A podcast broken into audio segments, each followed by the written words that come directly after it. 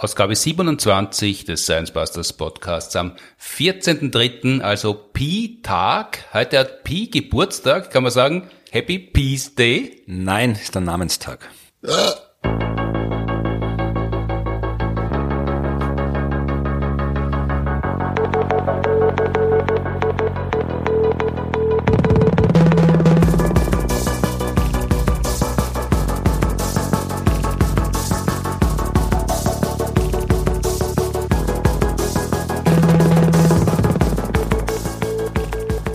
Herzlich willkommen zur 27. Ausgabe des Science Busters Podcasts am 14. März 2022, produziert wie immer mit der Unterstützung der Uni Graz und der TU Wien. Mein Name ist Martin Pontigam, heute mir gegenüber Florian Freistetter, Astronom und Pi-Botschafter. Hallo. Hallo. Bevor wir zu deiner Funktionärskarriere kommen, widmen wir uns einleitend gleich mal der Frage vom Sebastian. Hallo liebe Science Busters. Ich hätte da eine Frage für euch. Und zwar kursiert ja im Internet immer wieder so mathematische Rätsel, die dann großes Aufsehen erregen, wie zum Beispiel die einfache Formel 8 geteilt durch 2 in Klammern 2 plus 2, die dann zu einem enormen Aussehen führen, weil es unterschiedliche Ergebnisse gibt, je nachdem, wie man es rechnet. Alle haben irgendwie gute Argumente, es sind auch immer wieder Mathematiker, die da mitmischen. Welches sind denn momentan die aktuellen Rechenformeln, um so eine Gleichung zu lösen? Und warum kam es überhaupt dazu, dass es da unterschiedliche Herangehensweisen gibt? Vielen Dank. Danke auch, Sebastian. Enormes Aufsehen ist vielleicht ein bisschen übertrieben. Also bei solchen wie mir führt es nicht zu enormem Aufsehen. Mathematische Fragen im Internet stolpern viele, wie ich, nie drüber, weil ich das einfach weghabituiere. Im Wissen, dass ich zwar entsprechend die Buchstaben lesen könnte, aber das Ganze nie verstehen und selbst wenn ich es schaffen sollte, dann habe ich nur ein mathematisches Rätsel gelöst, aber die Lebenszeit ist verbraucht und kann für nichts anderes mehr verwendet werden. Naja, so defetistisch würde ich jetzt die Mathematik bitte nicht äh, bezeichnen wollen. Ja, also meine, natürlich ist es ein bisschen, sagen wir mal, enormes Aufsehen. Es kommt immer darauf an, in welcher Ecke vom Internet man schaut. Also gerade diese spezielle Rechenaufgabe und viele andere sind tatsächlich das, was man so viral gegangen nennt. Ja, also da gab es in der Boulevardpresse überall entsprechende Artikel drüber. Es haben sich Videos bei YouTube mit sehr, sehr vielen Aufrufen. Also das alle paar Monate kommt so eine Rechnung oder so ein Rätsel, wo dann sich die Leute gegenseitig befetzen und der einen behaupten, ja, das ist die Lösung, die anderen behaupten, das ist die Lösung und dann streiten sich alle drum. Und das ist natürlich unnötige Aufregung, wenn man so will. Aber andererseits kann man an, gerade an solchen Beispielen sehr, sehr gut ein paar der fundamentalen Eigenschaften der Mathematik identifizieren und auch das, was die Mathematik halt so ja, bedeutsam, einzigartig und faszinierend macht. Aber, aber was ist an dieser Rechnung nochmal so kompliziert oder nicht kompliziert geklungen? Ja, löst sie mal. 8 geteilt durch 2 in Klammer 2 plus 2. Was würdest du da rechnen? Das sind einschlägige Zahlen, das ist äh, Volksschulmathematik, das müsstest du schaffen. Ja, aber ist das nicht Punktrechnung vor Strichrechnung und die Klammer wird zuerst in sich ausgerechnet und dann wird halt multipliziert? Ja, rechne. Also das ist 16. Das ist eine Möglichkeit, das zu rechnen, ja. Mhm. Also so, das ist das, was bei mir noch hängen geblieben ja, ist. Genau. Und das ist eine Möglichkeit, um das, wie man das rechnen kann. Aber wenn du dir anschaust, was die Leute da gerechnet haben, also du wirst äh, genauso viele finden, die sagen, eh klar, 16, wie du Leute finden wirst, die ganz vehement darauf beharren, dass die Lösung eins sein muss, weil dann am Ende acht geteilt durch acht rauskommt. Das hängt Aha. nämlich davon ab. Also ja, ne, das ist, wie gesagt, es gibt in der Mathematik eben bestimmte Arten, wie man was rechnen kann. Also das, was da steht, diese Formel, du hast recht, da sind Klammern und eine der Regeln der Konventionen der Mathematik ist, in Klammern, das rechnet man zuerst aus. Drum mhm. gibt's die Klammer. Ja, das ist der Grund, warum die Mathematik das Symbol der Klammern eingeführt hat. Und die Symbole sind schon mal das Wichtige. Also Mathematik ist jetzt eigentlich nicht Rechnen. In der Mathematik kommt es auf die Symbole an und vor allem darauf, was man mit den Symbolen meint. Das heißt, wenn man die Mathematik-Schularbeit verfleckt, dann kann man dem Professor, der Professorin sagen, man, man hat es eher symbolisch gerechnet. Naja, du kannst gerne äh, dir eigene Symbole definieren und dann deine eigenen Rechnungen damit machen. Du musst halt dann entsprechend argumentieren können, dass du trotzdem richtig gerechnet hast. Also das ist genau dieser Zwiespalt, der in der Mathematik ist, dieses Spannungsfeld. Du hast einerseits die Logik, ja, mhm. mit der kann man nicht argumentieren. Die ist halt einfach so. Es gibt gewisse logische Gesetze, formale Gesetze und die gelten und aus. Und dann gibt's die Symbole und die definierst du dir selber. Ja, also dass wir halt äh, die Eins so ausschaut wie die Eins, die könnte doch irgendwie anders ausschauen. Das heißt, ja. wenn es in sich konsistent ist, kann sich jeder die eigenen Symbole ausdenken und sagen, das ist meine Mathematik? Im Prinzip schon. Es ist halt, wäre halt nicht unbedingt zielführend, weil es ist genauso, wie wenn du dir jetzt wieder deine eigene Sprache ausdenkst. Kannst du auch machen. Die kann auch gern in sich konsistent sein. Es versteht dich halt keiner, wenn nur du sie sprichst. Also insofern. Stirbt sie sehr schnell aus ja. Also wenn man sich anschaut, das ist, führt uns wieder ganz weit woanders hin. Also äh, die Geschichte der mathematischen Symbole, da gibt's irgendwie 500-seitige Bücher, die ich auch zu Hause stehen habe drum, mhm. äh, weil halt wirklich lange Zeit die Symbole sich entwickelt haben. Also früher hat man, dass wir sowas wie ein ist gleich haben zum Beispiel, ja, das äh, hat man früher nicht so geschrieben. Das Plus, das Minus, diese ganzen Symbole haben sich erst entwickelt. Und heute haben wir uns halt darauf geeinigt, okay, wenn da dieses Kreuz ist, dann hat das nichts mit Religion zu tun, sondern das heißt Addition. Ja, und der Strich heißt Subtraktion. Da haben wir uns darauf geeinigt, aber. Aber wann ist früher? Naja, das hat alles so im Wesentlichen, im, manche Sachen sind schon späten Mittelalter, frühen Neuzeit entstanden, aber so wirklich die, unsere moderne mathematische Notation, die hat sich so im, im Jahr 17., eigentlich 18. Jahrhundert, 19. kam auch immer neue Mathematik dazu, aber. Echt, echt so spät, nicht ja, irgendwie ja. vor ein paar Jahrtausenden in hm. China oder im arabischen Raum, sondern so nein, spät erst? Da ist unsere moderne, gerechnet hat man schon früher natürlich auch, aber die moderne mathematische Notation, die gibt's noch nicht so lange. Nein. Hm, aber wenn man jetzt äh, sagt, die großen Mathematiker, die man vielleicht noch in Erinnerung mhm. hat aus der Schulzeit, Archimedes oder mhm. Pythagoras, wie haben bei denen dann Rechnungen ausgeschaut? Ganz anders, da ist ganz viel äh, geometrisch gerechnet worden, also eigentlich geometrisch untersuchbar. Also äh, so Formeln, die da stehen, wie sie bei uns in den Mathebüchern stehen, die findet man in den alten Texten eher nicht, sondern das sind alles eher ja, Textaufgaben, kann man sagen, mit mhm. sehr viel geometrischen Diagrammen mit dabei. Also das ist eher so, wenn Paul heute losgeht von Athen nach Sparta und er hat drei Jausen Brote mit, ab wann wird er hungrig? So in der Art? Naja, solche Pro Probleme haben wir damals nicht gelöst, die, die, die antike Mathematik, zumindest in Griechenland, die war halt sehr stark geometrisch geprägt. Mhm. Aber wie gesagt, also das führt uns eigentlich von der Frage vom Sebastian weg, weil es geht wirklich um die Konventionen. Also dass die Gleichungen so ausschauen, wie sie ausschauen, das ist halt Konvention, die könnte man auch irgendwie anders hinschreiben.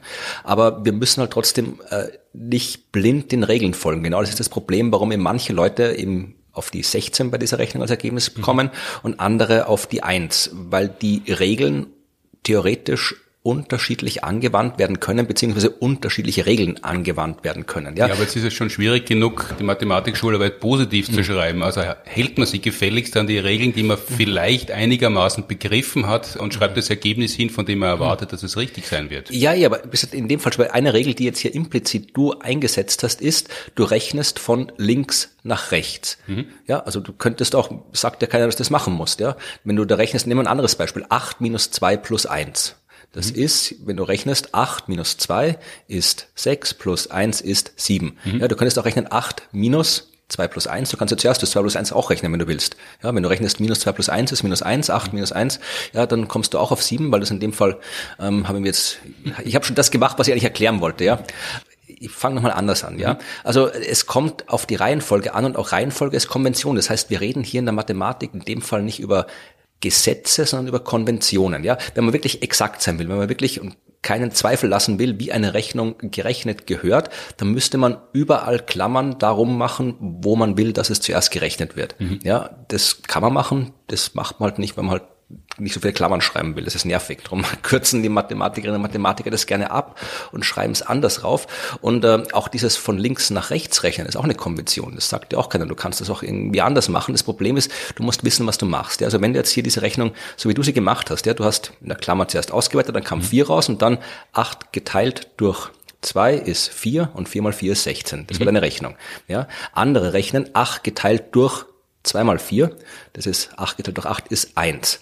Jetzt kannst du sagen, okay, äh, warum gibt es diesen Unterschied? Den Unterschied gibt es, weil du diese komische Division drinnen hast. ja. Und da muss man sich auch wieder, wenn man wirklich verstehen will, was in der Mathematik drinsteckt, muss man nicht einfach nur blind die Symbole interpretieren, sondern man sollte wissen, was die Symbole heißen. Und Division ist vereinfacht das Gegenteil von Multiplikation. Das heißt, anstatt durch eine Zahl zu dividieren, kann ich auch einfach mit dem Kehrwert der Zahl multiplizieren. Also 8 geteilt durch 4 ist das gleiche wie 8 multipliziert mit einem Viertel. Und wenn ich diese Division umschreibe, dann steht da auf einmal nur noch Multiplikationen. Dann steht da 8 mal ein halb mal 4 und dann habe ich nur Multiplikationen und da ist es komplett wurscht, wie ich es rechne. Ja, das heißt, da gibt es dann keine Möglichkeit mehr auf unterschiedliche Resultate zu bekommen, dann ist es ganz klar. Und das ist genau das, wo die Mathematik immer so ein bisschen drunter leidet. Ja, dass man in der Schule lernt, das ist so, das sind die Gesetze, wendet sie an, ja, und dann, wenn man es dann aber mal macht, ja, und dann vielleicht nicht ganz exakt darauf achtet, wie man es macht oder nicht genau weiß, warum die Gesetze, die eigentlich Konventionen sind, so sind, wie sie sind, dann kommt man eben in solche äh, widersprüchlichen Ergebnisse, dann schreibt man sich im Internet, dann verschwendet man tatsächlich seine Lebenszeit. Aber äh, man sollte halt wissen, was man macht und warum die Regeln so sind, wie sie sind, weil dann kann man auch die Kreativität nutzen, die der Mathematik innewohnt. Weil Mathematik ist ja nicht nur irgendwelchen Regeln folgen, ja, blind.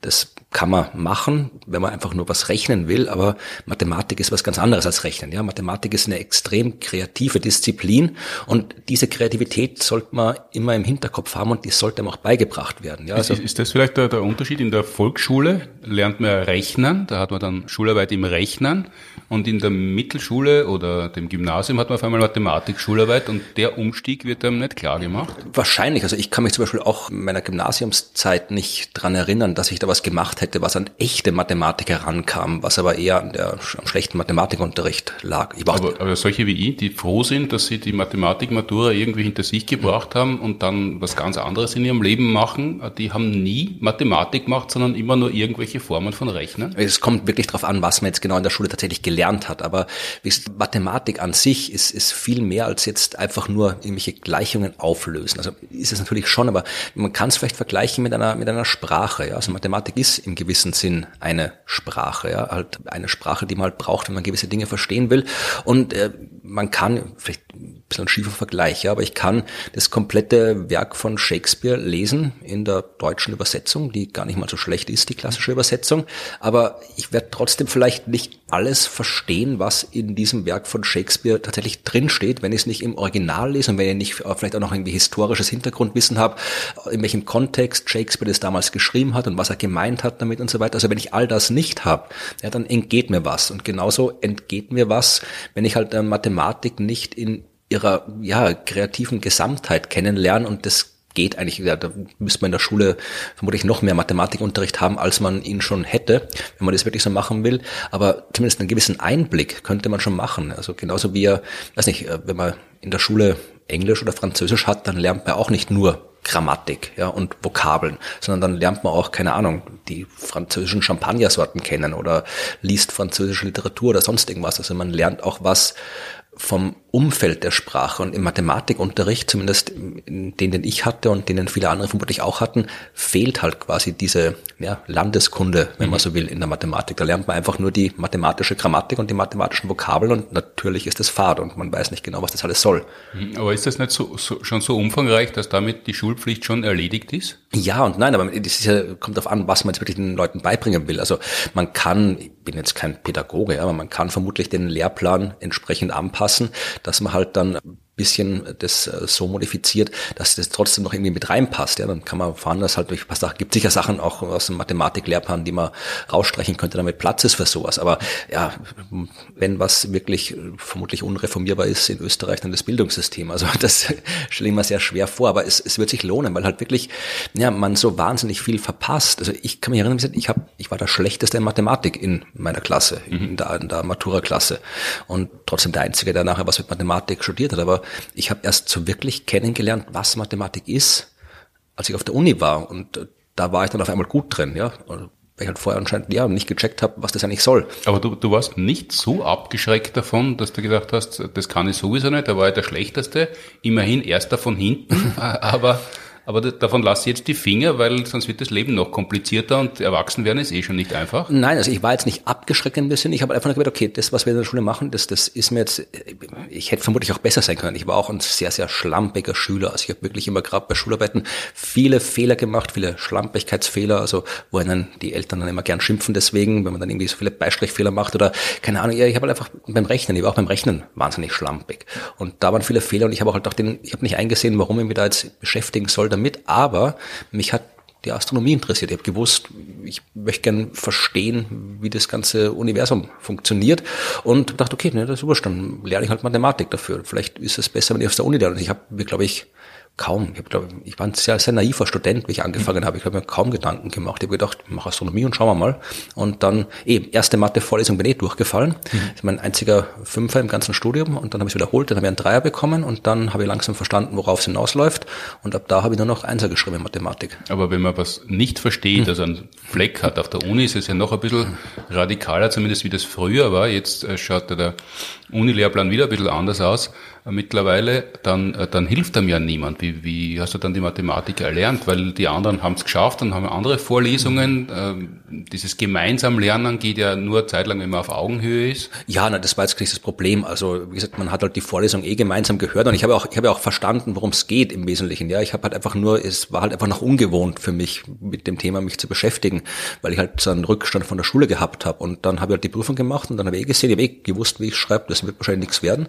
Und dann habe ich es mal mir nochmal angeschaut und dann ein paar Wochen später, wie ich es wiederholt habe, ging es dann eh. Also dann habe ich schon wieder gehabt, die, die, die Prüfung. Also, aber, aber wie geht es, dass du verstanden hast auf einmal, worum es bei einer Mathematik-Einführungsvorlesung geht, obwohl du in der Mittelschule oder in der, in, im Gymnasium nicht verstanden hast? Weil mir, das, das ist ja eine neue Mutation. Warum verstehst du auf einmal, worum es geht und verstehst du, ähm, dass das jetzt nicht reicht, aber mhm. wenn du mehr lernen würdest, dann würde es reichen? Na, ich habe schon verstanden, worum es geht, sowohl in der Schule, also ich habe in der Schule verstanden, worum es geht. Es war mir in der Schule nur deutlich mehr wurscht und mhm. es war weniger interessant und ich war schlampig und ich habe keine Lust gehabt, mich damit zu beschäftigen.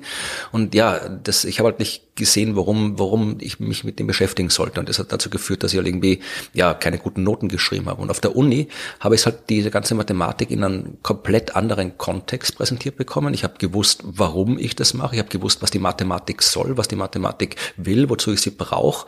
Und insofern war es natürlich viel Arbeit, mich da nochmal von vorn reinzuarbeiten. Aber dann, als ich es mal verstanden hatte, dann war es was ganz anderes. Und seitdem ja, bin ich ein großer Fan davon.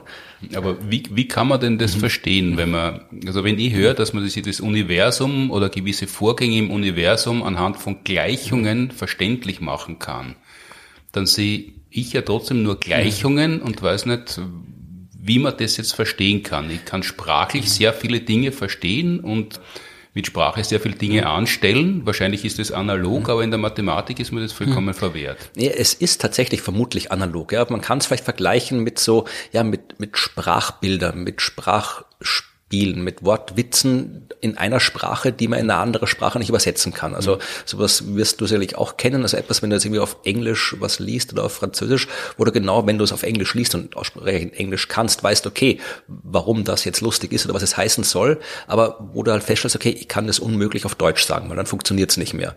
Ja, und so ähnlich ist es mit der Mathematik auch. Es gibt Dinge, die kann man auf mathematisch sagen, die kann man auf mathematisch untersuchen und dann eben auch einen gewissen Rahmen man auf mathematisch verstehen, aber eben dann nicht mehr so einfach in eine andere Sprache, also jetzt quasi eine nicht mathematische Sprache übersetzen.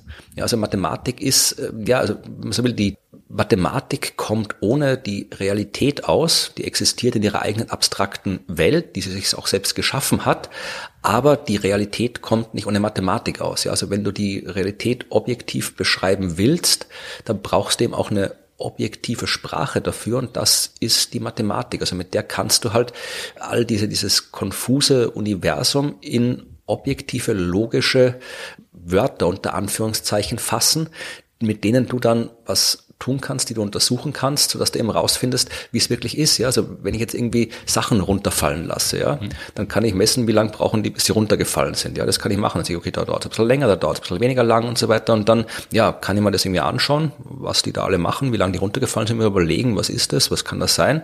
Dann komme ich vielleicht auf was drauf, vielleicht auch nicht. Ja, aber wenn ich mir dann diese Zahlen wirklich aufschreibe, anschaue, schauen, hängen diese Zahlen mit irgendwelchen anderen zusammen, hängt zum Beispiel die Geschwindigkeit, mit der diese Dinger runtergefallen sind, hängt das davon ab, äh, von welcher Höhe ich es fallen habe lassen und so weiter. Also wenn ich dann einfach probiere, Muster in diesen Zahlen zu finden, dann finde ich vielleicht einen mathematischen Zusammenhang zwischen den Zahlen, zwischen den Mustern. Dann kann ich eine Gleichung aufstellen, die diesen Zusammenhang beschreibt. Das ist dann was komplett anderes, abstraktes, aber ich habe was gelernt, nämlich einen Zusammenhang, einen allgemeingültigen Zusammenhang gefunden zwischen scheinbar nicht zusammenhängenden Ereignissen, nämlich den Ereignissen, wo ich alles mögliche Zeug von überall runterfallen habe lassen. Ja, und so kann man eben die Mathematik nutzen, um Dinge zu verstehen und, und das ist das Besondere an der Mathematik, ich kann die Mathematik benutzen, um Dinge zu verstehen, die man sich per se nicht vorstellen kann. Aber ist das vielleicht die große Schwierigkeit, an der so viele in der Schulzeit scheitern, dass sie versuchen, was zu verstehen, und eigentlich sollten sie es verstehen, aber nicht versuchen zu verstehen, nämlich im gegenständlichen Leben, weil man das eben nicht transponieren kann. Ja, das ist, das ist ein Grundproblem überhaupt in der Wissenschaftskommunikation. Also die Wissenschaft hat ihre eigenen, äh, ihre eigenen Welten, in denen sie arbeitet. Und wir in der Wissenschaftskommunikation probieren ja das immer in eine Alltagswelt zu übersetzen. Und das gelingt manchmal recht gut und manchmal eben nicht ganz so gut, weil eben, ja, es, man kann halt nicht alles in die Alltagswelt übersetzen. Ja, wir leben in einem Universum, da geht es um Relativität, da geht es um Quanten Quantenmechanik, das sind quasi die, die fundamentalen Dinge. Das alles ist aus Atomen aufgebaut. Ja, kein Mensch kann sich ein Atom vorstellen oder wenn wir es tun, dann stellen wir es uns falsch vor. Ja, also das sind halt alles Dinge, die man veranschaulichen kann und manchmal funktioniert die Veranschaulichung, manchmal funktioniert sie schlecht und manchmal funktioniert sie gar nicht. Und so ist es mit der Mathematik auch. Ich kann Dinge irgendwie, wenn es um sowas geht, in der Fahrschule lernt man, wie man den Bremsweg ausrechnet. Ja, das kann man sich sehr leicht veranschaulichen, was da abgeht. Aber andere Dinge kann man eben nicht veranschaulichen und das ist halt das Problem, wenn man sich dann probiert, sich irgendwie dieses herauszufinden, worum, worum geht's da, was äh, bringt mir diese Gleichung, was bringt's mir, wenn ich jetzt irgendwie x Quadrat plus 5x minus 7 gleich 0 auflösen kann, ja, äh, kann man machen, aber was bringt mir das, ja, also ich probiere mir das vorzustellen, was heißt x Quadrat minus 5x plus 7 gleich 0, also ja, das führt dann vermutlich eher zu Frust als zu Erkenntnis, wenn man eben das probiert, sich das auf die, ja, auf die falsche Art vorzustellen, man muss tatsächlich, ja, die Mathematik als Welt betrachten, die nichts mit der realen Welt zu tun hat, die sich selbst genug ist, aber die so mächtig ist, dass sie trotzdem Aussagen über die reale Welt treffen kann. Schwer ja. zu verstehen, ich weiß. Ja, das ist eben, also das ist dasselbe Problem, wie es eben viele, wie ich in der Schule schon gehabt haben. Das sind Wörter, das sind mhm. Sätze, die kann man verstehen, mhm. äh, ohne ihnen Sinn mhm. geben zu können. Ja, schau, machen, probieren wir ein Beispiel, ja. So Unendlichkeit, ja, das ist was man sich klassischerweise sehr schwer vorstellen kann was unendlich ist. Also man kann mhm. probieren, viele denken, wir wüssten, was unendlich ist, aber äh, wenn man da wirklich genauer drüber nachdenkt, dann stößt man schnell auf Dinge, wo dann wirklich nur die Mathematik einem weiterhilft, herauszufinden, was wirklich abgeht dabei. Ja? Nehmen wir die, du weißt, was gerade und ungerade Zahlen sind. Ja. Ja, also ich kann jetzt Also ich hoffe zumindest, dass ich es weiß. Also das, was ich halt in Erinnerung ja. habe, wahrscheinlich ist es wieder ganz so. Nein, nein, nein, alles gut. Also zwei, vier, sechs, acht, zehn sind äh, gerade Zahlen und irgendwie eins, drei, fünf, sieben, neun sind ungerade Zahlen. Gut. Und, äh, Egal von welcher Richtung man sie liest. Ja, das ist schon der Punkt. Äh, wo willst du am anderen Ende anfangen? Hm. Also wenn wir jetzt bei zwei anfangen, wenn wir jetzt nur die positiven Zahlen nehmen, alles Negative weglassen, äh, dann fängt diese, die, die Reihe der geraden Zahlen bei zwei an. Mhm. Und wo wäre das andere Ende, bei dem du anfangen würdest zu lesen? Aber eher bei unendlich genau. rechts davon. genau. Das ist genau die Frage. Also wir können uns mal darauf einigen, dass es unendlich viele gerade Zahlen gibt. Mhm. Ja, und äh, vermutlich auch können wir uns einigen, dass es unendlich viele ungerade Zahlen gibt. So, und es gibt auch, wie viele Zahlen gibt es jetzt so, so von, wenn ich jetzt einfach alle zusammennehme, also eins, zwei, drei, vier, fünf, ja, auch unendlich. Das heißt, äh, eigentlich könnte man denken, jede zweite Zahl ist eine gerade Zahl und eine ungerade Zahl. Also eigentlich könnte man denken, äh, es gibt halb so viel gerade Zahlen wie insgesamt Zahlen aber es ist genau gleich viel. Es gibt gleich viele gerade Zahlen wie ungerade Zahlen wie Zahlen. Mhm. Das klingt verwirrend. Das, das, heißt, es gibt doppelt so viel, also wenn man ungerade und gerade zusammen zählen würde, dann wäre das doppelt so viel wie alle Zahlen? Nein, genau das ist eben das Ding, worum es geht. Es sind genau gleich viel und das Problem, das man da hat, ist, dass wir jetzt so tun, als wäre unendlich eine Zahl. Mhm. Also könnte man zählen, dann wären wir jetzt, ah, jetzt sind wir bei unendlich und das ist die Zahl, die ich dann verdoppele, um das zu kommen. Aber das ist das Problem an dieser Sache, wo man dann wirklich die Mathematik braucht, wo man sich nicht mehr vorstellen kann was passiert, ja, nicht mehr alt, im, im normalen Alltagsgedanken herausfinden kann, was dieses unendlich wirklich heißt. Es ist tatsächlich, äh, es sind genau gleich viele. Also wenn ich eine Menge habe, wo die ungeraden Zahlen drin sind, wo die geraden Zahlen drin sind und eine dritte Menge, wo alle Zahlen drin sind, dann sind alle Mengen gleich groß. Mhm. Und das heißt in der Mathematik, ich kann quasi, ich kann eine Linie ziehen von jedem Ding, das ich in die eine Menge getan habe, kann ich eine Linie rüberziehen zur anderen Menge. Und ich werde immer am Ende, wenn ich alle Dinge in den Mengen verbunden habe, wird genau von jedem Ding in jeder Menge eine Linie zu jedem Ding in eine andere Menge gehen. Also ich werde nichts haben, was übrig bleibt. Also die sind tatsächlich genau gleich groß. Das nennt man Mächtigkeit. Mhm. Und die Mächtigkeit der geraden Zahlen ist genauso groß wie die Mächtigkeit der ungeraden Zahlen. Und das Faszinierende dran ist, dass dieses Unendlichkeit-Ding noch weitergeht. Ja, also es gibt in der Mathematik, und genau das ist das, was mich immer so begeistert an der Mathematik, dass man sich wirklich Sachen denken kann, die man sich eigentlich nicht denken kann. Mhm. Ja, kannst du dir was denken, was mehr als unendlich ist? Mhm. Ich auch nicht. Ich kann schon unendlich scheitere ich. ja, ja, ich genauso, ja. Aber äh, in der Mathematik geht unendlich ganz leicht. Ja? Also das, das kann man einfach hinschreiben, also, mhm. wenn irgendwas unendlich ist. Ja, dann ist es halt einfach eine Summe von eins bis unendlich. Dann steht es da und dann ist es so. Das kann man erstmal hinschreiben. Also dann hat man das mal hingeschrieben, auch wenn man sich nicht vorstellen kann. Und äh, ich kann mir auch nicht vorstellen, was mehr als unendlich ist, aber in der Mathematik gibt es Dinge, die mehr als unendlich sind. Aber wie kann mehr als unendlich existieren? Also ich weiß schon, dass es das gibt, unendlich plus eins, aber... Nein, nein, heißt anders. Also unendlich plus eins ist immer noch unendlich. Okay. aber da ist halt einfach eins mehr drin. Nein, also das äh, von unendlich plus eins macht keinen Sinn, weil dann wird man wieder voraussetzen, dass unendlich irgendwie eine Zahl ist, mhm. was es ja nicht ist. Nein, aber das ist ja, das ist wirklich, das ist eins der faszinierenden Dinge, die man noch halbwegs einfach erklären kann. Ja, das hat äh, Georg Cantor gemacht, mhm. der im, ich glaube, ist im 19. Jahrhundert ziemlich berühmter Mathematiker Mathematiker war und äh, einer von denen, der dieses ganze Konzept der Unendlichkeiten auf solide mathematische Füße gestellt hat. Er ist dann später auch verrückt geworden, glaube ich, und irgendwo in einer Nervenheilanstalt sein Leben beendet. Weiß nicht, man weiß nicht genau, ob es da einen Zusammenhang gibt oder nicht. Mhm. Aber äh, ich kann das mal probieren, äh, das zu erklären, wie Georg Cantor herausgefunden hat, dass es mehr als unendlich große Sachen gibt. Bitte.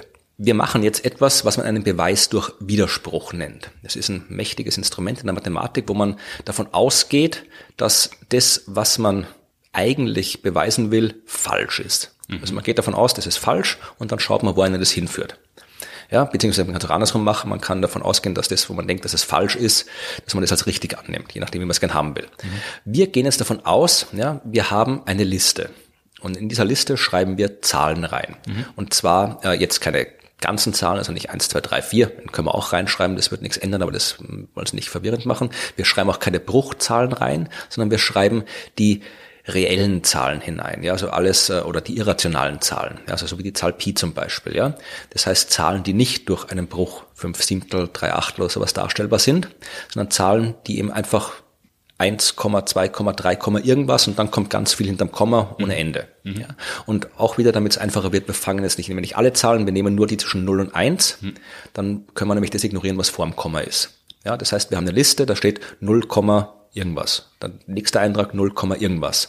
Und wir behaupten jetzt, diese Liste, die wir aufgeschrieben haben, enthält alle Zahlen, alle irrationalen Zahlen zwischen 0 und 1. Mhm kann man sich mal denken, kann man sagen. Wir schreiben die alle auf. Es ist zwar unendlich viele Zahlen, die wir da reinschreiben müssen und die haben auch unendlich viele Nachkommastellen, aber wir können einfach mal behaupten, wir hätten diese Zahlen aufgeschrieben, diese Liste. Das kann man mathematisch leicht auch exakt formulieren, wie diese Liste aussehen würde, formal, wenn man es macht. Und wir sagen jetzt mal, wir hätten das gemacht. Mhm. Das heißt, wir haben jetzt per Definition eine Liste, in der alle irrationalen Zahlen drinstehen zwischen 0 und 1. So, jetzt schauen wir uns diese Zahlen an. Ja, die erste Zahl hat irgendwas hinterm Komma. Sagen wir, die fängt an mit 0,1 in unserer Liste. Jetzt basteln wir uns eine neue Zahl und diese neue Zahl hat an erster Stelle hinterm Komma irgendwas, nur nicht das, was in unserer Liste steht am Anfang. Ja, also wenn am Anfang bei uns 1 steht, dann hat unsere Zahl eine 2 hinterm Komma. Also unsere Zahl fängt mit 0,2 an. Dann schauen wir uns an, was die zweite Zahl in unserer Liste an zweiter Stelle hinterm Komma hat. Ja, sagen wir, da steht auch eine 1. Ja, dann machen wir bei uns wieder eine 2.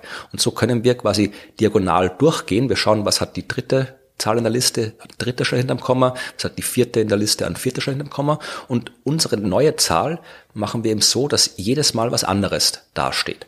Das führt dazu, dass diese Zahl, die wir jetzt gerade gebastelt haben, sich in der ersten Nachkommastelle von der ersten Zahl in der Liste unterscheidet, mhm. in der zweiten Nachkommastelle in der zweiten Zahl von der Liste unterscheidet und so weiter. Und per Definition wieder haben wir jetzt eine Zahl aufgeschrieben, die sich von allen anderen Zahlen in unserer Liste unterscheidet. Das heißt, die vorher vollständige Liste wird ergänzt? Die, die wird nicht ergänzt, weil wir könnten diese neue Zahl einfach unten dazu schreiben mhm. und das Spiel nochmal machen. Dann können wir wieder eine neue Zahl konstruieren, die nicht in der Liste drin ist. Aber un ja, aber schon, aber das, was vorher unendlich ist, ist in Wirklichkeit nicht unendlich, weil noch unendlich viele neue Zahlen genau. drinnen stecken. Die Annahme, dass äh, unsere unendlich lange Liste vollständig ist, die war falsch, weil wir haben ja gezeigt, wir haben problemlos eine neue irrationale Zahl konstruieren können, die nicht in der unendlichen Liste drin ist. Ja, und äh, das kann man eben sehr leicht zeigen, dass das so ist. Also wenn man das mathematisch aufschreibt, ist es ein exakter Beweis. Wir haben es jetzt hier nur mündlich gemacht, aber wir haben gezeigt, es gibt mehr als unendlich viele irrationale Zahlen. Wenn ich eine unendliche Liste mit irrationalen Zahlen habe, werde ich unendlich viele Zahlen finden, die nicht in dieser Liste drin sind. Mhm. Ja, und so hat Cantor eben gezeigt, dass es mehr als unendlich irrationale Zahlen gibt oder anderes gesagt, dass unendlich eben etwas ist, was ja keine Zahl ist, ähm, sondern eben eher, eher einer so einer Art Menge gesehen werden muss und dass es unterschiedliche Mächtigkeiten von unendlich gibt. Überabzählbar heißt es, ja. So zum Beispiel die normalen Zahlen, natürlichen Zahlen von eins bis irgendwas, die kann ich abzählen. Ich meine, das sind ja genau die Zahlen zum Zählen. Ich kann mir auch einen Weg überlegen, wie ich zum Beispiel alle Bruchzahlen, ja, also alle 1 durch 1, 1 durch 2, 1 durch 3, 2 durch 1. Also ich kann mir, es war, hat auch Kantor gemacht, der hat einen Weg gefunden, wie man sagen kann, okay, ich kann die ganz leicht so anordnen, alle Brüche, dass ich jedem Bruch genau eine natürliche Zahl zuordnen kann. Also ich kann auch die Brüche abzählen. Die irrationalen Zahlen kann ich nicht abzählen. Gibt's mehr. Also wenn ich wirklich von 1 bis unendlich durchzählen würde, da kommen wir wieder in ein Vorstellungsproblem, hm. würde ich trotzdem immer noch irrationale Zahlen übrig behalten. Und das ist genau das, äh, und Kant hat auch gezeigt, dass das quasi noch unendlich weitergeht. Ja, also es gibt auch Mächtigkeiten, äh, unendliche Mengen, die noch unendlicher sind als die Unendlichkeit der irrationalen Zahlen und noch Unendlichkeiten drüber und so weiter. Also es geht halt auch unendlich weiter. Also und das sind halt Dinge, die kann man sich wirklich nicht mehr vorstellen, aber ich kann sie mathematisch exakt formulieren. Das ist faszinierend. Vor allem ist es faszinierend, dass es auch diese Unendlichkeiten haben, konkrete Anwendungen in der realen Welt. Also auch wenn man die reale Welt verstehen will, muss man sich mit, ja, mit solchen Unendlichkeiten beschäftigen. Und das wäre jetzt genau meine nächste Frage gewesen, ob das jetzt nur, ähm, wie soll man sagen, Etüden sind, um Mathematik besser zu verstehen, um mathematisch denken zu lernen, oder ob man damit, wenn man als Mathematiker in einer Firma arbeitet oder auf der Uni tatsächlich arbeiten mhm. muss. Ja, also man, das ist die Frage ist ein bisschen widersprüchlich, weil einerseits die Mathematik ist sich selbst genug. Die Mathematik studiert sich selbst. Die Mathematik studiert Zusammenhänge zwischen den logischen Objekten, den Zahlen, den Symbolen, die da existieren. Und dann schafft sie sich auch neue Symbole, wie eben diese Kardinalszahlen, hat mhm. Kantor das genannt, diese unterschiedlichen Unendlichkeiten. Ja, und dann kann man da wieder eine neue Mathematik entwickeln, die damit funktioniert. Also die Mathematik erforscht sich selbst und erweitert sich selbst, aber natürlich gibt es auch angewandte Mathematik. Und äh, ein Beispiel ist aus meiner persönlichen Karriere, ja. Wenn du wissen willst, wie sich Himmelskörper bewegen, mhm dann musst du zuerst mal natürlich den Zustand dieser Himmelskörper irgendwie mathematisch beschreiben. Beispiel nehmen wir einen Asteroid, der sich unter dem Einfluss von der Erde und der Sonne bewegt. Mhm. Und dann muss ich, um dieses System zu beschreiben, muss ich wissen, wo ist der Asteroid, wo ist die Erde, wo ist die Sonne. Mhm. Das heißt, ich brauche schon mal drei Zahlen, um die Positionen anzugeben. Weil ich drei Koordinaten habe im dreidimensionalen Raum. Ja, das heißt, ich habe drei Koordinaten für die Erde, drei für die Sonne, drei für den Asteroid, also neun Zahlen, die mir die Positionen angeben und dann muss ich die Geschwindigkeit auch noch wissen, das sind nochmal neun Zahlen. Das heißt, ich habe schon zwei mal neun ist 18, 18 Zahlen, die ich brauche, um den Zustand dieses Systems anzugeben, wo der Asteroid ist. Jetzt äh, kann man sich überlegen, wie, wie, äh, das ist zu einem Zeitpunkt. Ja, 18 Zahlen beschreiben wir das System zu einem Zeitpunkt. Ja, wenn ich wissen will, wie schaut das System in fünf Minuten aus, wo ist der Asteroid in fünf Minuten, brauche ich nochmal 18 Zahlen, nämlich 18 andere Zahlen und mhm. so weiter. Das heißt, wenn ich die Bewegung des Asteroid für die nächsten 10.000 Jahre wissen will, dann habe ich halt irgendwie 10.000 mal 18 Zahlen, die mir den Zustand beschreiben. Jetzt äh, kann ich mir diese alle Zahlen irgendwo auf einen Zettel schreiben und werde damit nicht viel anfangen können. Beziehungsweise schon, aber es wird mühsam sein. Mhm. Stattdessen kann man sich das Ganze wieder auf eine abstrakte Weise vorstellen als sogenannten Phasenraum. Ich weiß nicht, ob wir das schon, haben wir glaube ich noch nie drüber geredet im Podcast, aber ist ein ganz... Ja, Im Podcast ganz sicher. ich glaube sonst einmal irgendwo in der Hotelbar nach einer langen Vorstellung. Ja. Nein, also ich kann da waren wir quasi im Phasenraum und habe über den Phasenraum gesprochen. Nein, also du kannst einen Raum, wenn man jetzt einfach dreidimensionaler Raum, den kann man sich noch vorstellen. Das geht, in dem leben wir, ja. Und das kann man sich jetzt irgendwie aufzeichnen. Also sind wir wirklich wieder Schulmathematik. Diagramm XYZ, ja, und in diesem XYZ-Diagramm mache ich einen Punkt hin, wo halt gerade XYZ ist. Was problemlos geht, wenn ich nur drei Zahlen beschreiben will, dann habe ich halt irgendwie eine Kurve, die halt durch meinen dreidimensionalen Raum geht. Ja, der erste Punkt ist zum Zeitpunkt eins, der zweite Punkt zum Zeitpunkt zwei, und wenn ich mir die Kurve anschaue, sehe ich, okay, das macht meinen Punkt im dreidimensionalen Raum. Das Problem ist, ich habe jetzt aber 18 Zahlen, die sich verändern. Das heißt, eigentlich verfolge ich einen Punkt im 18-dimensionalen Raum. Hm. Und da wieder kann man sich schwer vorstellen. Also ich kann mir. Ich glaube, das kann man nicht, nicht schwer vorstellen, sondern gar nicht, oder? Es gibt Leute, die behaupten, sie könnten das. Den 18-dimensionalen Raum? Ja, oder keine Ahnung, auch einen vierdimensionalen Raum oder einen höherdimensionalen Raum. Also es gibt immer Leute, die können sich behaupten, die wissen nicht genau, was sie sich da vorstellen. Aber weil wesentlich läuft es darin aus, also wenn du dreidimensionalen Raum hast, hast du drei Achsen, drei Richtungen, wo jede jeweils 90 Grad gegenüber dem anderen ist. Ja, also X- und Y-Achse sind 90 Grad, haben einen Winkel von 90 Grad zueinander und die Z-Achse hat nochmal 90 Grad zu X und zu Y. Und wenn du jetzt noch eine vierte Dimension dazu basteln willst in den Raum, dann müsstest du eine Richtung finden, die nicht die X, nicht die Y, nicht die Z-Richtung ist und einen Winkel von 90 Grad zu den drei vorherigen hat. Mhm. Und da kann man lang nachdenken, wie man will, aber man wird nicht herausfinden, welche Richtung das sein sollte. Mhm. Das heißt, das kann man sich nicht vorstellen, aber ich kann es problemlos wirklich ohne jedes Problem mathematisch aufschreiben. Da steht einfach in meiner, meiner Gleichung nicht 4. Alles andere ist wurscht. Also ich muss mir das nicht vorstellen können, ich kann es einfach hinschreiben. Und genauso kann ich da statt der 4 eine 18 hinschreiben und bumm, habe ich einen 18-dimensionalen Raum mathematisch formuliert. Und genauso, es gibt auch Probleme, äh, wenn ich zum Beispiel das Verhalten von äh, sehr vielen Atomen in einem Gas zum Beispiel auch statistisch beschreiben will. Da habe ich dann eben Phasenräume, die haben dann halt im Grenzfall unendlich viele Dimensionen kann ich auch hinschreiben. Dann schreibe ich halt da, wo die 3, die 4, die 18 stand, steht unendlich in meiner Gleichung. Kann man sich alles nicht vorstellen, aber ich kann es mathematisch behandeln. Ich kann es mathematisch berechnen und die Resultate, die dann rauskommen, die äh, kann ich dann wieder entsprechend interpretieren in dem Wissen, was meine Gleichung beschreibt, dass es eben in dem Fall nicht einfach nur Symbole sind, sondern dass die einen Teil der Realität beschreiben und dann kann ich sagen, okay, wenn ich jetzt meinen 18-dimensionalen Raum habe und diese Kurve macht auf einmal irgendwas, die trifft irgendwie auf einen besonderen Bereich in diesem Phasenraum, dann weiß ich, okay, das war eine Kollision. Mhm. Dann ist ein Asteroid und die Erde zusammengestoßen zum Beispiel. Ja, Das kann ich dann da wieder rausholen. Ich muss es nicht, wenn es keine angewandte Mathematik ist, die ich mache, aber ich kann die Mathematik eben anwenden. Dann muss ich aber wirklich genau wissen, was meine Symbole heißen. Aber genau das, das ist das Faszinierende. Ja, ich kann mir mit der Mathematik Dinge untersuchen, die man sich nicht vorstellen kann. Das kann ich mir vorstellen, dass das so ist. Und äh, ich kenne ja mhm. unter anderem mit dir, aber auch darüber hinaus Menschen, die das genauso beschreiben und die sagen, dass sie das können, das bleibt mir aber trotzdem verschlossen. Ja, na gut, das ist, ich meine, ich, wir werden jetzt nicht in diesem einstündigen Podcast hier ein Mathematikstudium nachholen können. Also natürlich bleibt einem das so lange verschlossen, genauso wie einem halt das äh, Shakespeare'sche Werk verschlossen bleibt, wenn man sagt, man will nicht Englisch lernen. Mhm. Das ist, bleibt dann auch verschlossen. Also, die also auch ein sehr banales äh, Beispiel runtergebrochen, wenn man lang keinen Sport betreibt. Sagen wir, man betreibt keinen Sport, man versteht, warum man das mhm. machen möchte, man betreibt lang keinen Sport man beginnt dann damit, man weiß vielleicht aus seiner Jugend mhm. noch, dass wenn man in Form ist, dass sich das auf eine gewisse Art und Weise anfühlt, dann muss man das eine Zeit lang, je nachdem wie alt man mittlerweile geworden ist, betreiben und irgendwann einmal stellt sich dann ein Zustand ein, wo man sich wieder dran erinnern kann und wo man so weit fit ist, dass man von dem Zeitpunkt aus oder von dem Zustand aus mehr erreichen kann. Das heißt, ohne grundlegende Anstrengung, kann man zwar sagen, ich verstehe Mathematik nicht und das ist blöd, aber man muss, man muss schon Anstrengung reinstecken, damit man überhaupt begreifen kann, was man begreifen kann? Naja, gut, das ist aber immer so. Also ich muss ja in alles, was man irgendwie erlernen will, erkennen will, wissen will, geht ja nicht ohne Anstrengung. Also man muss immer anstrengen, wenn man was können will. Und das ist bei der Mathematik halt nicht anders. Ja, also ich muss auch in der Mathematik mich halt anstrengen, damit ich es verstehe. Wüsste jetzt nicht, wie das anders sein sollte in dem Fall.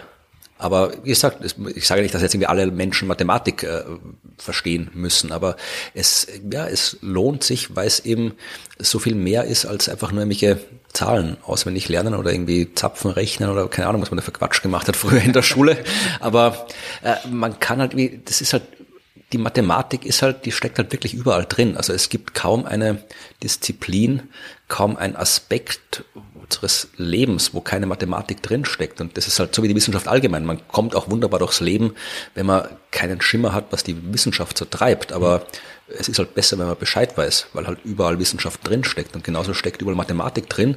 Und wenn man bisschen, einfach nur ein bisschen Ahnung hat, wie Zahlen funktionieren, wie Zahlen Zusammenhänge, ja, dann hat man sehr viele Vorteile im Leben. Also allein wenn man irgendwo die Zeitung liest und irgendwelche Politikerinnen und Politiker wieder irgendwas erzählen, hier so und so viele Milliarden, Milliarden, Millionen werden jetzt wieder eingespart oder wir machen hier ein großes Entlastungspaket, wo jeder Österreicherin und Österreicher irgendwie so und so viel Prozent von irgendwas bekommt, ja, dann kann man sich das irgendwie anschauen und denken, juhu, ich kriege irgendwie 100 Euro geschenkt von der Regierung. Mhm. Oder ich kann mir überlegen, ja, was heißt denn diese Zahl eigentlich? Was heißt denn im Großen und Ganzen? Wie hängt die mit anderen zusammen und so weiter? Also wenn man sagen, keine, wir, grundlegendes Gefühl für Zahlen, für Muster, für Zusammenhänge und äh, was auch ganz wichtig ist, äh, keine Vorurteile gegen Zahlen und Mathematik hat, dann, dann kommt man schon leichter durchs Leben.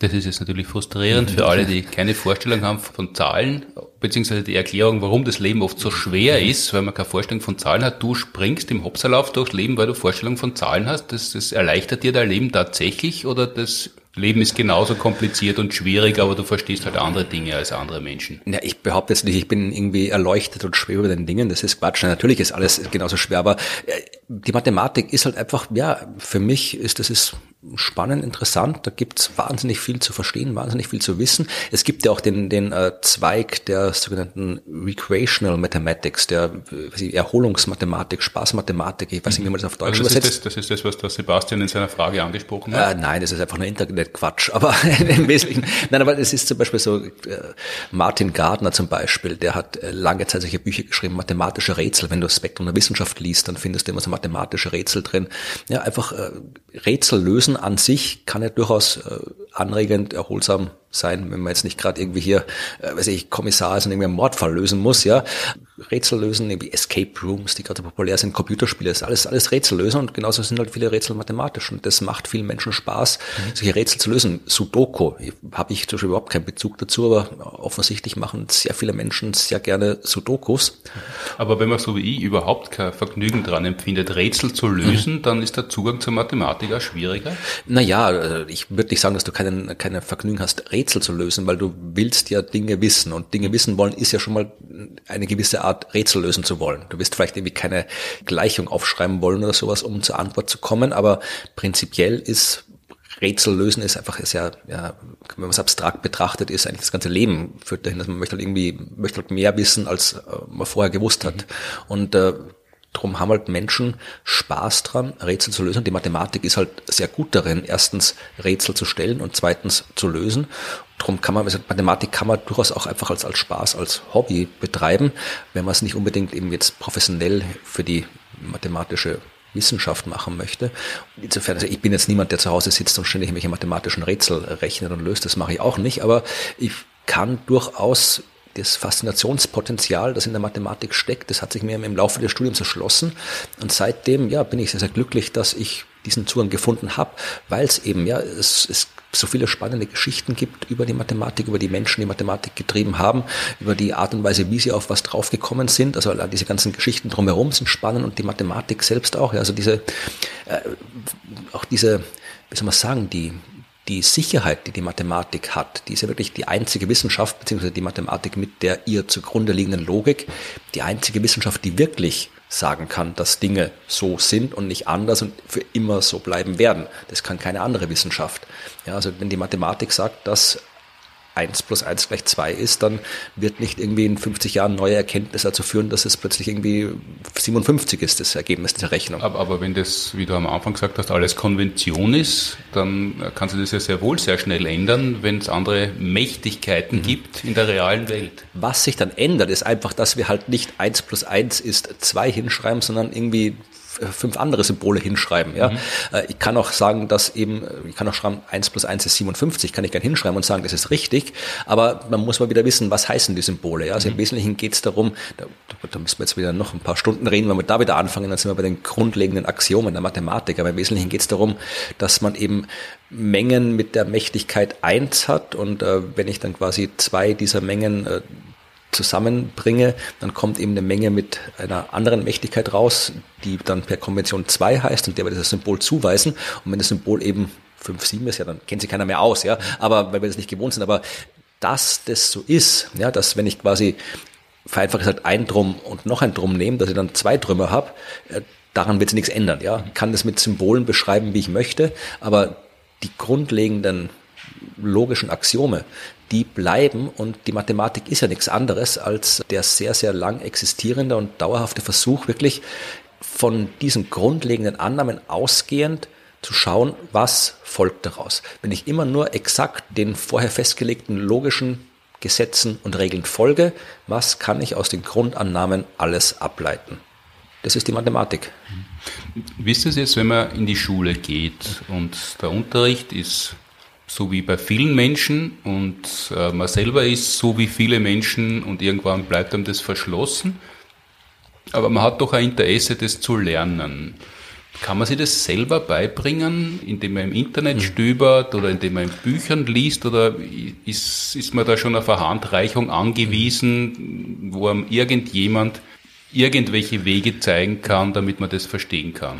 Äh, man kann sich da schon natürlich auch selbst was beibringen. Also Mathematik ist ja tatsächlich äh, insofern auch besonders, da weiß ich jetzt nicht, ob das irgendwie belegbar ist, aber äh, Mathematik ist die einzige Wissenschaft, die quasi so Wunderkinder hervorbringt. Also es gibt, genauso wie es in der Musik Kinder gibt, die aus irgendeinem Grund perfekt Geige, Klavier, sonst was spielen können und irgendwie mit fünf Jahren Konzerte komponieren, gibt es auch mathematische Wunderkinder, die das auch irgendwie verstehen. Und da müssten wir vermutlich irgendwie Leute fragen, die sich mit äh, Medizin, Psychologie, Neurologie oder sowas auskennen, die erklären können, warum das so ist. Aber ja, es gibt halt, genau, es gibt wenig äh, Wunderzahnärzte oder sowas. Ja, also, also das sowas kommt eher nicht vor. Ja, also insofern ist die Mathematik da schon was, was man auch tatsächlich autodidaktisch erlernen kann. Es gibt auch viele äh, mathematische Autodidakten, die dann ganz geniale Sachen rausgefunden haben. Also das geht schon.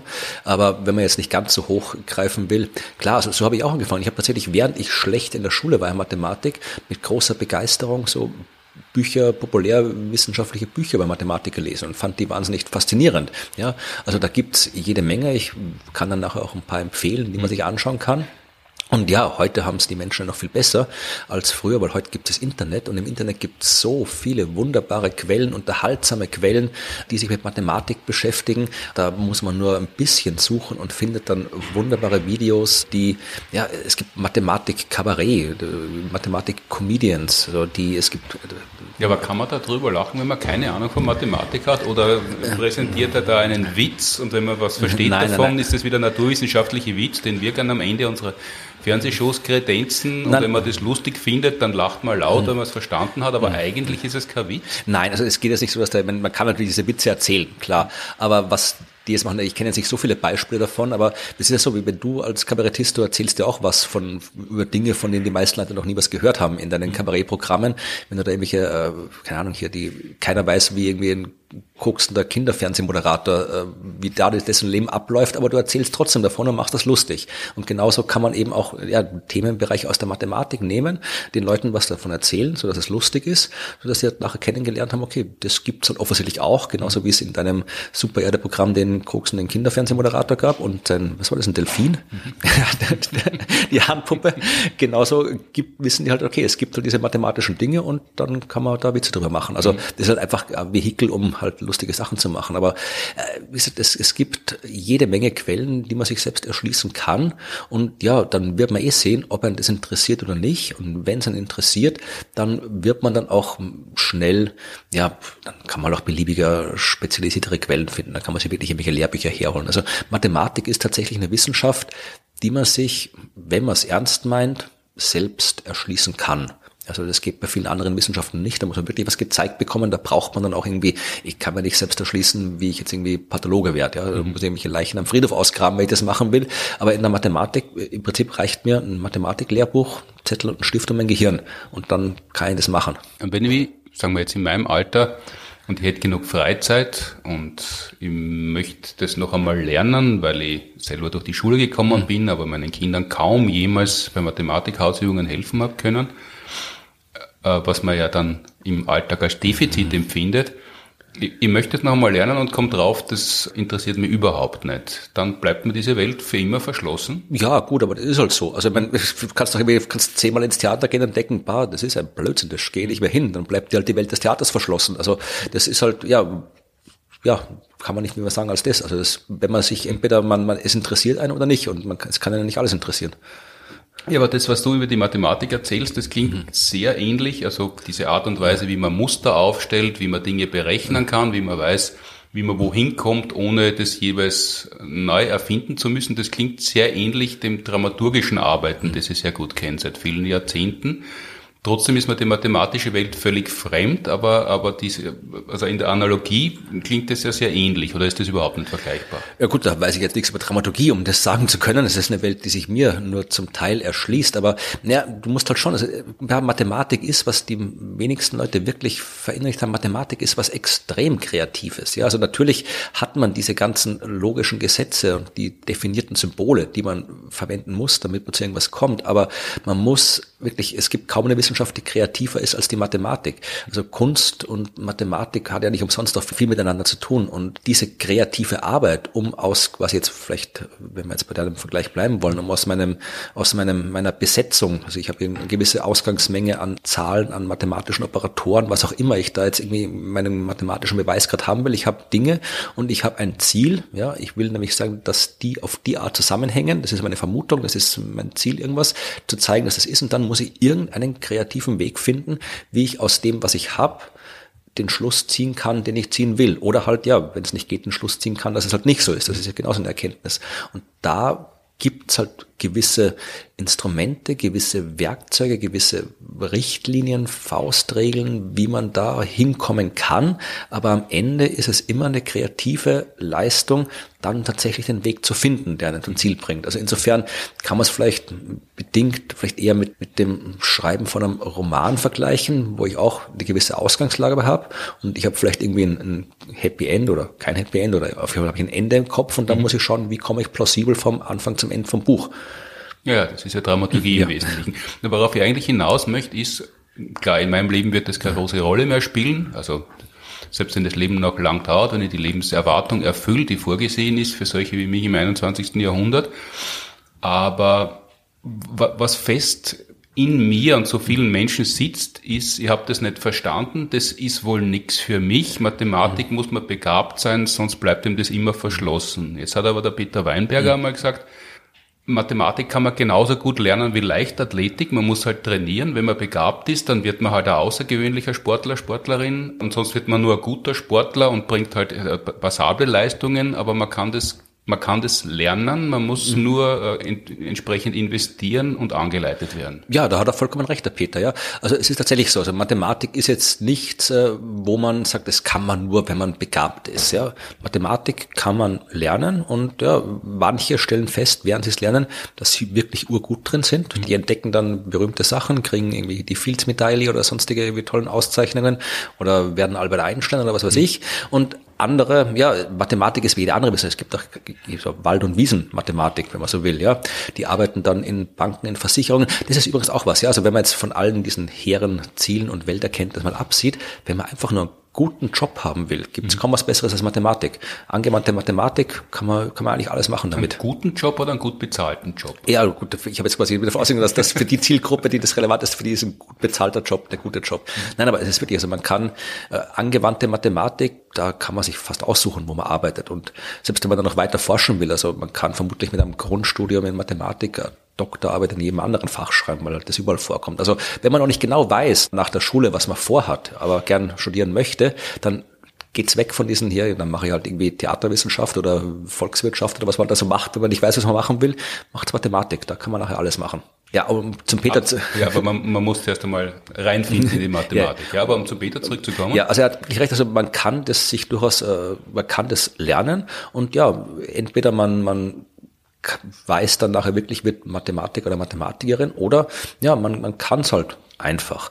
Beziehungsweise kann man dann eben wirklich auch, man kann ja genauso, selbst wenn man jetzt irgendwie nur im Bild zu bleiben, einmal die Woche fünf Kilometer laufen geht, dann schadet einem das ja auch nicht. Hm. Und genauso jetzt immer umgesetzt, wenn man irgendwie so ein bisschen so halt, keine Ahnung, so populärwissenschaftliche Texte über Mathematik liest, einmal bisschen irgendwie Internetvideos anschaut und so weiter, das schadet einem auch nicht und man kriegt halt langsam so ein Gefühl dafür, was das für eine Welt ist. Und irgendwann will man dann vielleicht mehr haben. Genauso wie Leute, die dann irgendwie äh, zehnmal beim Leichtathletik-Wettbewerb zugeschaut haben, irgendwann denken, so, jetzt probiere ich selbst mal aus. Also das kann auch ein Anfang sein, wie man da reinkommt, dass man so langsam den C in das Wasser der Mathematik stecken. Mhm. Also das ist vielleicht der wertvolle Hinweis für alle Menschen, die gerade noch in der Schule sind und damit kämpfen und irgendwann das Gefühl haben, nach zwei, drei verhauten Schularbeiten oder während sie äh, den, bei der Hausübung nicht weiterkommen und immer anrufen müssen oder in die Gruppe schreiben müssen, wie geht denn das,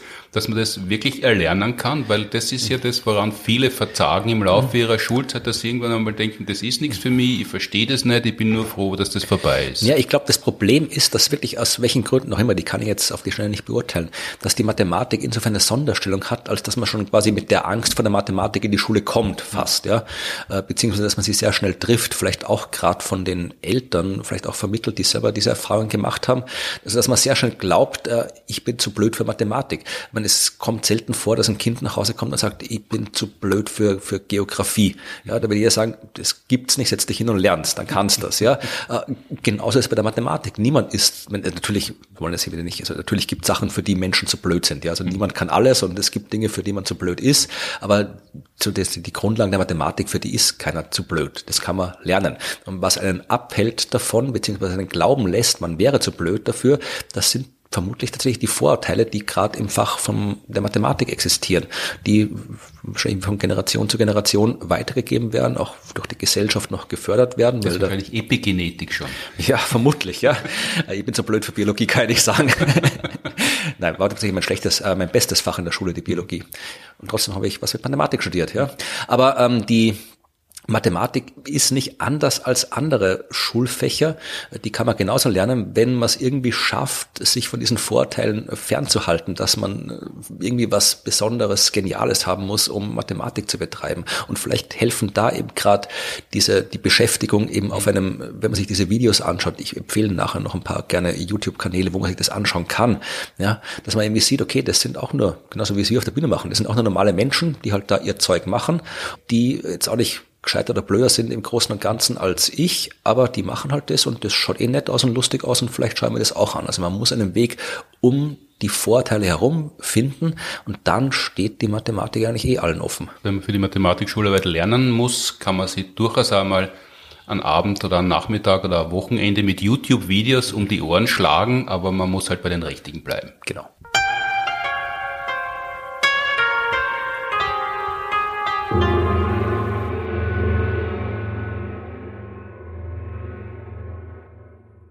Bevor wir jetzt zu den Tipps und Hinweisen am Ende kommen, noch ganz kurz deine Funktionärsrolle als Pi-Botschafter. Wir haben das ausführlich in der 50. Ausgabe unserer Fernsehshow besprochen. Damals war das in der Live-Show Das Universum ist eine Scheißgegend drinnen. Pi-Botschafter bedeutet, dass du im Verein der Freunde der Zahl Pi bist und Aufnahmeprüfungen abnehmen kannst. Genau, es gibt einen Verein der Freunde der Zahl Pi, den hat ein Astronom gegründet, schon vor einiger Zeit. Und äh, ein Astronom aus Wien, darum kannte ich den. Und äh, ja, ich bin da irgendwann mal Mitglied geworden. Ruth ist übrigens auch, die ist länger Mitglied als ich in dem Verein. Also die hat eigentlich die Seniorität, ist aber keine Botschafterin, ja. Also da bin ich dann wieder vom Titel her höher als sie. Aber äh, ja, als Mann, klar, in einem Verein. Ja. Vermutlich, ja. Nein, aber darf, also, sie, darf sie, wenn Tag der offenen Tür ist oder Jahreshauptversammlung, die Brötchen und den Kuchen bringen und du bist der Botschafter. Ja, das besprichst du mit ihr bitte. Aber äh, wisst ihr, das war halt ein Ding, das eigentlich eine Zeit lang nur auf der Sternwarte in Wien existiert hat, weil eben der eine Astronom, der Albert Washüttel, das damals gegründet hat, einfach mhm. so als ja ein bisschen als Gag, ein bisschen einfach so ja als Spaß an der Sinnlosigkeit oder Sinnfreiheit oder Zweckfreiheit, glaube ich, war offizielle mhm. Titel. Also nicht alles im Leben muss einen Zweck haben. Gerade die Dinge, die keinen Zweck haben, sind oft die spannendsten und das beschreibt ja durchaus auch gut Mathematik, die ja in ihrer nicht angewandten Version auch sehr viel Spaß macht, aber eben keinen konkreten Zweck hat, bis man einen doch einen finden meistens. Und ja, das war halt dieser Verein der Zahl, der Freunde der Zahl Pi, wo man 100 Nachkommastellen aufsagen muss, auswendig, wenn man Mitglied werden will, der halt im Wesentlichen ja auch seiner selbst genug ist, aber unter anderem auch ein bisschen so dazu dient, genau das zu machen, was wir jetzt besprochen haben, nämlich so ein bisschen einen anderen Blick auf die Mathematik zu geben, als das, was man in der Schule lernt. Also solche Vereine gibt es ja auch anderswo auf der Welt, die halt alle die Aufgabe haben, abgesehen davon halt ein bisschen Zahl Pi schön zu finden, zu erzählen, dass Mathematik durchaus was Cooles ist, was Spannendes ist, was Faszinierendes ist und nicht nur die nervige Rechnerei, die man in der Schule dann vielleicht beigebracht bekommt. Und wenn es jetzt ein Verein ist, viele Menschen gehen ja in Vereine nicht deshalb, weil sie der Vereinsgegenstand so wahnsinnig interessiert, sondern weil sie die Gemeinschaft suchen, die gibt's dann dort oder das sind eh lauter Individualisten, Individualistinnen, die halt sagen, wir sind ein Verein? Also in dem Fall äh, ist es eher zweiteres. Also früher war es noch anders, aber ja, es, es ist eigentlich bei allen Dingen so, die äh, Studentinnen und Studenten irgendwann gründen, weil dann irgendwann geht man seiner Wege und dann sieht man sie nicht mehr so oft. Aber äh, zum Beispiel der deutsche Ableger des Pi-Vereins, da passieren immer noch äh, diverse Aktionen, Treffen und so weiter. In anderen Ländern auch. Ab und zu mal ganz, ganz selten kommt es auch zu Vereinstreffen hier in der österreichischen also das Gruppe. ist wirklich so Stereotyp. In Deutschland wird das ordentlich organisiert, aber der österreichische Verein ist so schlampig, dass er sogar vergisst, sich zu treffen. So ungefähr. Also wie gesagt, es gab tatsächlich mal, äh, das war eine ziemlich coole Aktion, da war ich zwar noch nicht dabei, aber äh, es als der Albert, der Vereinsgründer in Potsdam an der Uni gearbeitet hat, noch als Astronom, hat er dort wirklich eine große Konferenz organisiert, eine Zirkumferenz. Äh, die ist sogar wirklich von der EU gefördert worden. Das war so eine Woche lang. Da waren eben Leute aus der Mathematik, aus der Kunst, aus der Kultur, aus der Literatur, aus der Astronomie, Physik, die sich einfach so eine Woche getroffen haben, so eine interdisziplinäre Konferenz über alles, was mit Pi zu tun hat, gemacht haben. Und das war eine ziemlich spannende Veranstaltung. Also sowas gibt's auch, aber mittlerweile in Österreich nicht mehr, aber anderswo auf der Welt, bei anderen Pi-Vereinen wird das gemacht. Und der österreichische Verein ist insofern noch aktiv, als dass immer wieder Leute Aufnahmsprüfungen machen. Zum Beispiel jetzt gerade äh, vor kurzem gab es wieder eine Aufnahmsprüfung von einem Schüler, weil tatsächlich auch gibt auch engagierte Mathematiklehrerinnen und Lehrer, um das auch mal zu sagen. Also es gibt auch sehr, sehr viele äh, Leute in Schulen, die sich sehr viel Mühe geben, den Schülerinnen das beizubringen und äh, immer wieder auch welche, die dann zum Beispiel gerade über solche Aktionen wie den Pi-Verein das machen und die dann mit ihren Schülerinnen und Schülern sich überlegen, wie sie dann jetzt irgendwie eine witzige Aufnahmsprüfung machen könnten und dann eben mich kontaktieren, ob ich die dann entsprechend abnehmen kann. Also das, das passiert schon auch. Also, aber das ist nicht so eine Vereinsmitgliedschaft, wie es der ehemalige Finanzminister gehabt hat, der gesagt hat, Pfah, ja, er ist da beim Verein, er kann sich ja gar nicht mehr so genau erinnern und da ist er halt Obmann gewesen oder, oder im Vorstand gewesen, aber, aber eigentlich war er dort nie. Ja, also der Verein hat jetzt keine Aktivitäten in diesem Sinne. Also man ist Vereinsmitglied und das war es dann eigentlich auch. Ja, also man, man kann sich dann eigenständig äh, engagieren für den Verein, aber es ist jetzt nicht so, dass wir ständig irgendwelche Treffen, irgendwelche Mitgliedsversammlungen oder sonst was haben. Man ist im Verein Mitglied, wenn man die Aufnahmsprüfung geschafft hat und alles andere andere bleibt dann selbst überlassen. Also Und wir, es gibt keinen Vereinsmitgliedbeitrag. Ich glaube, irgendwann waren es mal, glaube ich, irgendwie äh, drei Schilling 14 Cent oder irgendwie sowas, aber das war wirklich irgendwann. aber das gibt's, also es äh, kann sein, dass das noch in irgendwelchen Statuten steht, aber ich glaube, es kümmert keinen. Also das ist halt wirklich schwierig zu bezahlen mittlerweile. Ja, wir kriegen auch keine Förderung von irgendjemanden, also da gibt's keine, keine Sorge, dass uns wir irgendwann in den Urschuss landen. Jetzt hast du mehrfach schon erwähnt, es gibt YouTube-Videos und andere weiterführende Literaturtipps, wenn man sich ein bisschen mit Mathematik beschäftigen möchte oder damit beschäftigen möchte, äh, ob man sich damit beschäftigen soll. Also ein Ding, das ich auf jeden Fall empfehlen kann, das ich wirklich großartig finde, ist Logic Comics. Das ist, äh, wie der Name sagt, ein Comic, beziehungsweise Graphic Novel trifft es nicht besser, so sagt man zu Comics, die irgendwie seriöser klingen sollen. Mhm. Aber äh, das ist wirklich äh, eine Graphic Novel, die ja, ich, ich lese eigentlich überhaupt keine Comics. Die Zeit, wo ich die irgendwie die lustigen Taschenbücher gelesen habe, ist länger vorbei und seitdem kann ich damit nicht mehr so viel anfangen. Aber das ist echt großartig. Das ist, ja, wie der Name sagt, hat es mit Logik zu tun, aber es geht um diese ganze Geschichte eben von Unendlichkeiten und Kantor, von angefangen von Aristoteles, die Grundlagen der Logik bis hin zu Kurt Gödel, mhm. der irgendwie gezeigt hat, dass die Mathematik per Definition nicht vollständig sein kann. Also diese ganze faszinierende Geschichte mit diesen ganzen faszinierenden Personen da drinnen ist da auch grafisch wunderbar aufgearbeitet und wunderbar erzählt. Also das ist ein, ein Comic, das, den ich wirklich absolut liebe und empfehlen kann. Den gibt's auch auf Deutsch, mhm. weil ganz viel von den guten mathematischen äh, Quellen äh, sind leider nur auf Englisch, aber dieses Comic, Logic Comics, gibt's auf Deutsch. Das äh, kann ich empfehlen. Auf Englisch ist es auch gut, aber auf Deutsch ist es ebenso hervorragend. Also das ist als Einstieg, um so ein Gefühl dafür zu kriegen, was die Mathematik ist und was die Menschen an der Mathematik fasziniert und welche, welche Rolle die Mathematik gespielt hat im Laufe der Zeit, vermutlich am besten geeignet. Das lässt sich auch leicht lesen, man hat schöne Bilder zum Anschauen. Also das ist noch nicht so anstrengend. Wer dann gern tiefer einsteigen möchte, kann die Bücher von der Eugenia Cheng lesen. Mhm. Das ist eine britische Mathematikerin, die einen ganzen Schwung Bücher geschrieben hat. Leider keins davon auf Deutsch übersetzt, was ich nicht verstehe, weil die wirklich großartig sind. Ich habe äh, viele Bücher über Mathematik gelesen, mhm. also populärwissenschaftliche Bücher über Mathematik und die hat echt die besten geschrieben. Also so faszinierend wie die Eugenia Cheng hat noch keiner geschrieben. Und wenn man gerade wirklich im Detail verstehen will, was diese ganzen Unendlichkeiten, was es damit auf sich hat und wie man mit unendlich rechnet und versteht, dann sollte man ihr Buch über die Unendlichkeit lesen. Beyond Infinity heißt es. Mhm. Gesagt, leider nicht auf Deutsch erhältlich, aber extrem hervorragend. Und drittes Buch vielleicht noch für die ganz, wer, wer ganz hardcore einsteigen will, äh, sehr alt Gödel Escher Bach von mhm. Douglas Hofstetter. Da muss man sich wirklich Zeit nehmen, aber dann hat man wirklich viel verstanden von dem, was Mathematik ausmacht, wenn man diesen, diesen ich glaube, Pulitzerpreis hat er sogar bekommen dafür, wenn ich mich nicht täusche. Ich weiß es nicht genau. Ich, ich gehöre zu den Menschen, die den Titel gehört haben und wissen, dass es ein sehr wertvolles Buch sein soll, aber nie einen Blick hineingeworfen. Ja, dann macht es mal. Es lohnt sich. Es lohnt sich wirklich. Also es ist alt, aber es lohnt sich wirklich.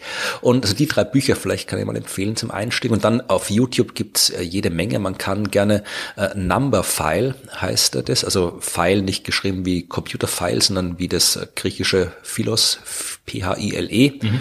Also Zahlen liebender. Also vermutlich kommt man eh, die Algorithmen wissen eh alles, wenn ich einen Number-File reinschreibe, komme ich wahrscheinlich auch zum richtigen.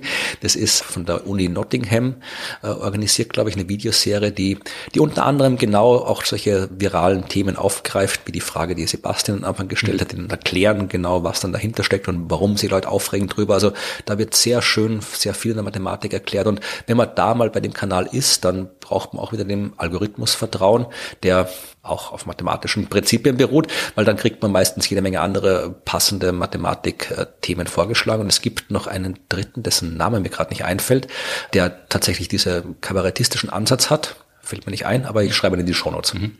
Gut. Wenn man dann wieder ein bisschen äh, Lust hat auf folkloristischere Wissenschaftskommunikation, dann können wir wieder uns antragen. Heute ist der Pi-Tag, der 14.3., das heißt morgen ist der 15.3. Und äh, wir haben in den vergangenen Wochen schon zwölf neue Shows aufgenommen und ab morgen ist es soweit und sie werden auch ausgestrahlt. In der Dienstagnacht auf ORF 1 ab 22.55 Uhr mit neuer Bühne, neuen Regisseuren an der Uni Graz aufgezeichnet und die morgige Ausgabe 1 der neuen Staffel, da wird es erstens patriotisch in Klimafittes Österreich und zweitens stehst du auch auf der Bühne. Ganz genau mit Martin Moder gemeinsam. Martin wird erklären, wie man Menschen klimafit macht, indem man sie genetisch umbaut und du zeigst, wie man sie dabei betrinken kann? Ja, na, ich probiere dann, wie man, wenn man Österreich klimafit macht und dann äh, die Menschen vom Martin Moder entsprechend umgebaut werden sind, dann ja, muss man auch die Hymne ändern. Dann gibt's nicht mehr große Söhne und Töchter, sondern eben klimafitte Söhne und Töchter dann braucht man ein neues Thema für die Hymne und dieses Thema hat mit Alkohol zu tun und wie man sich dann entsprechend astronomisch, alkoholisch, hymnisch besaufen kann, das zeige ich in der Show. Kann man sich anschauen ab morgen 22.55 Uhr ORF 1 und ist dann über die DVD auch weltweit freigeschaltet. Also muss man nicht in Österreich wohnen, um sich das anschauen zu können. Und dann fahren wir mit der Global Warming Party, das ist unsere Live-Show, auch wieder mal auf Tour. Nachdem er jetzt geöffnet ist, wird gesagt, gelockert ist. Also es war ja vorher schon alles möglich, man hat halt geimpft sein müssen, wogegen ja gar nichts spricht. Aber jetzt ist es halt für alle freigeschaltet und dann sind wir am 17. März in Hachenburg, holen diesen Auftritt endlich nach, am 18.3. seit langer Zeit wieder mal in Stuttgart, am Renitenztheater diesmal und am 19.3. in München im Lustspielhaus. Und wenn wir dann wieder zurück sind auf dem Weg von Bayern nach Österreich, treten wir am 21.03. im Stadtsaal Wien auf und am 22.03. gehen wir nach Linz in den Posthof. Das haben wir auch schon öfter verschieben müssen, aber jetzt wird es stattfinden. Am 26.03., also es geht halt wirklich wieder auf allen Ebenen los, wie es ausschaut, spielen wir endlich die nachgeholte Premiere unserer Kinder- und Jugendshows in Graz im Next Liberty Theater. Abwechselnd Science Busters for Kids, das ist die Show für äh, Kinder ab neun Jahren und Global Warming Party Hard für Jugendliche ab 14. Und wer uns nicht sehen möchte, aber gern hören will, kann am 21 dritten eine Stunde lang Antworten auf Fragen bekommen in der FM4-Sendung Frag die Science Busters von 13 bis 14 Uhr. Und damit wir Fragen zum Beantworten haben, gerne vorab an uns schicken oder live unter 0800 226 996 stellen, beziehungsweise über die Social-Media-Kanäle von FM4. Alle Links und Hinweise und Studien, alles Bücher, Podcasts, die wir erwähnt haben, gibt's zu dieser Sendung in den Show Notes. Wer auch Fragen zur heutigen Folge hat, kann die dort stellen. Wer Fragen Fragen stellen möchte, die wir in anderen Folgen beantworten sollen, kann die an podcast.sciencebusters.at schicken oder über Instagram oder Facebook oder Twitter und gerne bitte als Audiofile, dass wir es entsprechend einspielen können. So wie das der Sebastian gemacht hat. Vielen Dank für die Frage. Danke wie immer auch am Ende an die TU Wien und die Uni Graz, die die Produktion des Podcasts seit Beginn unterstützen. Danke an alle fürs Zuhören, Streamen, Downloaden, Abonnieren, Bewerten, Empfehlen und was immer man noch mit dem Podcast machen kann. Viel Vergnügen beim Einstieg in die Mathematik, falls das jemand vorhat. Danke vielmals, äh, Florian Freistetter, für die Erklärungen und die warmen Empfehlungen rund um Mathematik. Der nächste Podcast kommt wie immer in zwei Wochen. Alles Gute bis dahin, wie immer beim Gesund bleiben und das gelingt leichter, wenn man impfen geht. Bis dann. Wieder schon. Ja.